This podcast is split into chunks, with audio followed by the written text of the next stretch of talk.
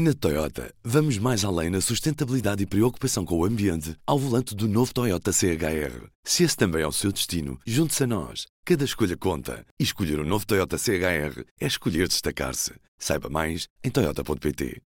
Ora viva! Este é o P24. Se faz compras online, certamente conhece bem o limite dos 22 euros para compras fora da União Europeia. Era aquele valor máximo para que as compras não ficassem retidas na alfândega à espera do pagamento do IVA. Pois bem, isso acabou a partir do dia 1 de julho. Todas as compras extracomunitárias passam a pagar IVA, mesmo que a encomenda tenha um valor simbólico de 1, 2 ou 3 euros. Não importa. Para percebermos o que vai mudar neste dia 1 de julho e como é que vão funcionar as compras online daqui para a frente, convidei o jornalista do público Pedro Crisóstomo, que está comigo ao telefone. Vamos lá ver o que é que ele me diz sobre isto. Viva Pedro! Olá Ruben, tudo bem? Antes de tudo, P24. O seu dia começa aqui. Começa aqui. O que é que muda nas compras que fazemos em sites de fora da União Europeia a partir de 1 de julho? O que vai acontecer é que a União Europeia decidiu alterar as regras de IVA que aplica às compras que sejam expedidas aos produtos que são enviados de países que não fazem parte da União Europeia compras até aos 22 euros, que hoje estão isentas de, de IVA e que a partir de 1 de julho vão deixar de estar. E estas regras foram decididas pela União Europeia face ao crescimento de, de importações de uh, produtos de territórios exteriores da União Europeia, como a Ásia, como os Estados Unidos, e agora também sabemos com o Reino Unido, sentiu a necessidade de adaptar as regras de IVA para colocar em igualdade de circunstância as empresas são fornecedoras europeias e as empresas que não são europeias. E com isso um, acaba a isenção que existe neste momento até aos uh, produtos, às remessas de produtos até aos 22 euros. Uhum. Isto quer dizer que na prática, quando passamos a fazer compras nesses sites que enviam produtos do, de fora da União Europeia, os produtos passam a ser mais caros ou é o consumidor final, ou seja, nós que fazemos essas compras, que temos de pagar esse IVA quando as compras chegam a, a, a Portugal, neste caso? Há duas circunstâncias. O imposto tem de ser pago sempre para chegar a casa, o que acontece é que poderá ser pago num momento ou no outro. Ou seja, pode ser pago no momento da compra, se o site tiver a possibilidade de nós pagarmos não apenas o produto, mas também o IVA e até eventuais encargos com a importação, que se podem colocar em alguns produtos e noutros não, ou se o site não der a possibilidade de fazer o pagamento de IVA logo nessa altura, o produto tem sempre de pagar imposto na importação e, nesse momento, o que é que acontece? O distribuidor, a transportadora que está associada à encomenda e que faz parte de todo o sistema ou de um ecossistema de distribuição à escala global, vai à partida entrar em contato com o destinatário da encomenda para dizer que ele tem de pagar esse IVA que não foi pago. Isto é informação que é dada pelos vários distribuidores, operadores postais, que estão neste momento também a adaptar-se a esta realidade porque há uma curiosidade eh, na implementação destas regras, eh, novas regras europeias, é que elas entram em vigor a partir do dia 1 de julho e isto vai aplicar a todas as encomendas que entrem na importação em território europeu a partir do dia 1 de julho.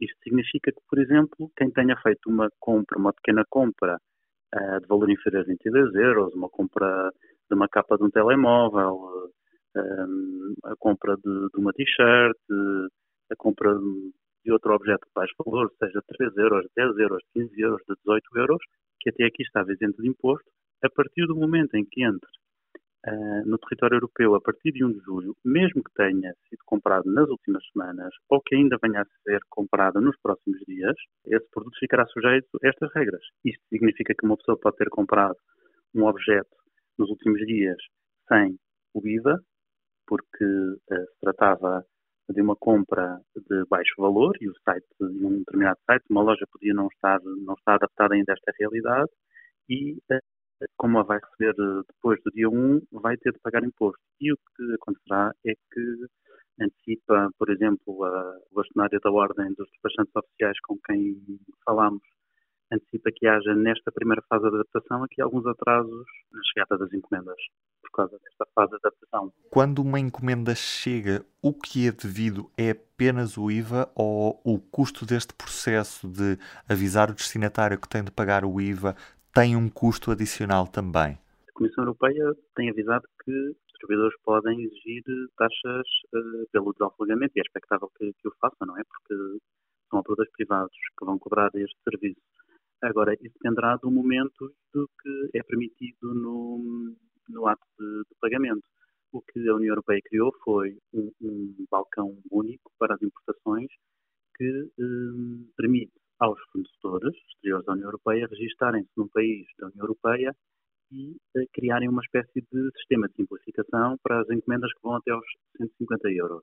Isto significa que a adesão a este sistema, este balcão único, permite que uh, os fornecedores, nos seus sites, ou mesmo as plataformas que vendem os produtos de fornecedores sediados em países terceiros da União Europeia, façam a venda com o IVA incluído e a possibilidade de, de desse encargo já estar uh, previsto e que não se coloque nos objetos até aos 150 euros problemas no desalfandegamento. Agora, nesta primeira fase, quem está no setor eh, e com quem falámos antecipam aqui algumas, eh, alguma fase de adaptação e isso poderá implicar alguns atrasos ou pelo menos algum tempo ou algum contacto uh, maior dos distribuidores com signatários das encomendas. Uhum.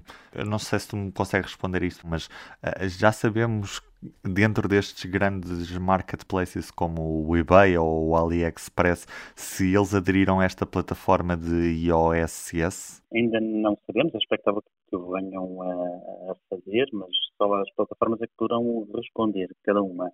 A Amazon, por exemplo, não esteve disponível para, para comentar, Agora, o que é certo é que as aplicações, algumas já permitem o pagamento de IVA, mas para este sistema, o IOS, que é este balcão único para as importações, que vai aplicar, uh, no fundo, não apenas às encomendas com os 22 euros que estão isentas de IVA, mas até às 150, este sistema só vai estar disponível para uso a partir do dia 1 de julho. Portanto, em muitos casos, eh, mesmo que as plataformas já tenham IVA, poderão colocar-se aqui algumas questões relativamente a algumas encomendas nesta primeira fase. Anteriormente nós sabíamos que existiam muitas eh, fraudes relacionadas com o preço dos produtos que chegavam ao, ao território europeu, ou seja, os produtos eram subvalorizados para não pagarem IVA.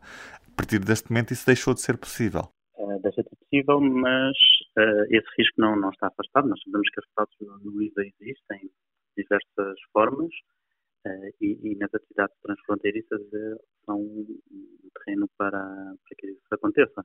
O bastonário da, da Ordem dos Despachantes Oficiais, Mário Jorge, com quem falamos, diz justamente isso, que, que o risco de subvaloração artificial das mercadorias não desaparece, que poderá continuar a assistir a um, a um risco de, de fraude aduaneira se as empresas declararem preço inferior da realidade, é porque aí estão a pagar menos IVA.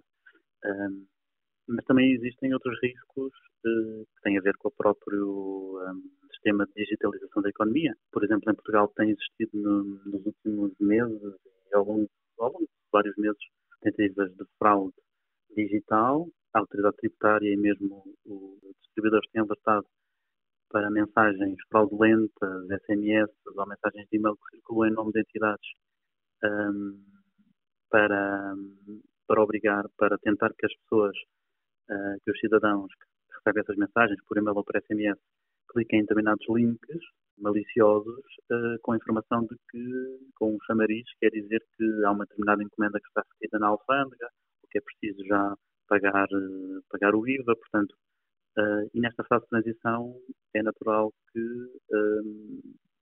aqui haja uma necessidade de atenção porque podemos assistir a uma pulverização aqui de, de, algumas tentativas de, de, fraude, uma vez estamos numa fase de adaptação e tanto as empresas como os consumidores estão numa fase de transição. É? Uhum. Bem, e assim já sabemos que acabou-se a isenção do IVA as nossas compras no exterior da União Europeia vão ficar mais caras. Eu sou o Ruben Martins, do P24 é tudo por hoje. Até amanhã. O público fica no ouvido. Na Toyota, vamos mais além na sustentabilidade e preocupação com o ambiente ao volante do novo Toyota CHR. Se esse também é o seu destino, junte-se a nós. Cada escolha conta. E escolher o um novo Toyota CHR é escolher destacar-se. Saiba mais em Toyota.pt.